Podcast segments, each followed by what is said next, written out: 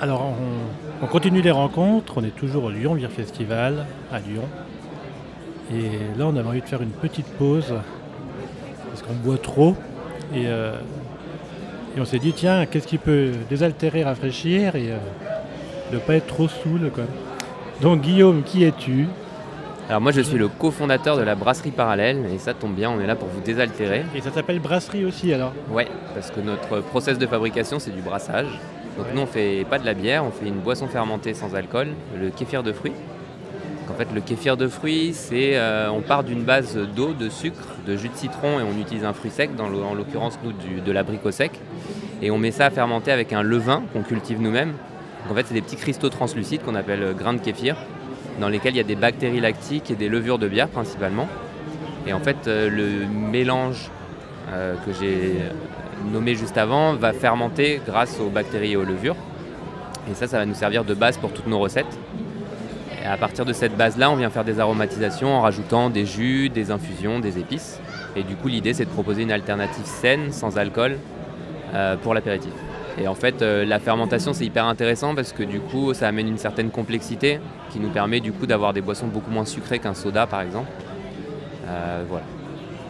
L'origine du kéfir, c'est quoi C'est où Parce que Alors ça, c'est... en euh, France, il y, a, il y a une origine française, il y a une, un produit parallèle français qu'on pourrait retrouver qui ressemblerait au kéfir. euh. Alors c'est un, vrai mystère. Le- les grains de kéfir, en fait, ils sont pas synthétisables en laboratoire. Ils se multiplient à chaque fois qu'on les utilise. Et en fait, il y a une tradition dans le kéfir qui veut qu'on se les transmette. Donc ça se donne en fait. Et donc là, tu es venu avec euh, deux verres Ouais. que tu as pris dans ta gamme. Alors du coup, euh, avec mon associé, on est deux gros fans de bière, donc on s'inspire pas mal de ce qui se fait dans le monde de la bière pour euh, créer nos recettes.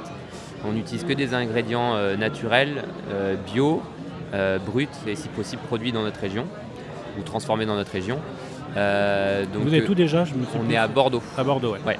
Donc du coup on a développé une gamme permanente, on a quatre parfums, on a la version originale dans laquelle en fait c'est la recette de base et on vient rajouter un petit peu de jus de citron. On a une version euh, framboise hibiscus, un peu inspirée des Berliner Weiss. On a une version aux fruits de la passion, un peu inspirée des sour à la passion. Et on a euh, une version gingembre euh, piment d'Espelette qui ressemble un petit peu à une ginger beer. Et du coup ça c'est notre, euh, notre gamme classique et ensuite on s'amuse à faire des éphémères aussi en fonction des saisons. Donc par exemple là, à Noël on a sorti une, éphémère à la clémentine et à la. Ok. Et là du coup je vous ai amené deux verres. Donc il y a euh, un verre avec de la framboise hibiscus et l'autre avec du gingembre piment d'Espelette. Un peu de fraîcheur. ça boit du kéfir en France? Ça connaît le kéfir, ça boit du kéfir et ça achète du kéfir parce que produire c'est chouette. Est-ce que c'est facile à, à distribuer? Est-ce que Alors il y a une grosse tendance actuelle autour des boissons fermentées qui sont bonnes pour la santé. Euh, C'est une tendance qui vient des États-Unis où du coup il y a eu un gros boom sur le kombucha il y a un peu plus d'une dizaine d'années. Donc le kombucha c'est un peu le cousin du kéfir Mhm. et le kéfir euh, commence à se démocratiser aussi aux États-Unis.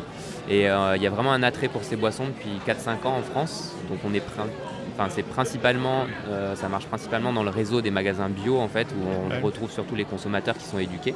Mais il y a quand même une éducation à faire en fait, parce qu'il y, y a plein de gens qui connaissent pas. Mais il y a de plus en plus de gens qui veulent, euh, ouais. qui s'interrogent sur leur consommation d'alcool, euh, qui veulent d'un produit euh, artisanal et bon pour la santé, pas bourré de sucre. Donc du coup, on est une bonne alternative pour ça. Impec. Eh ben, on va goûter ça. Yes. Et puis,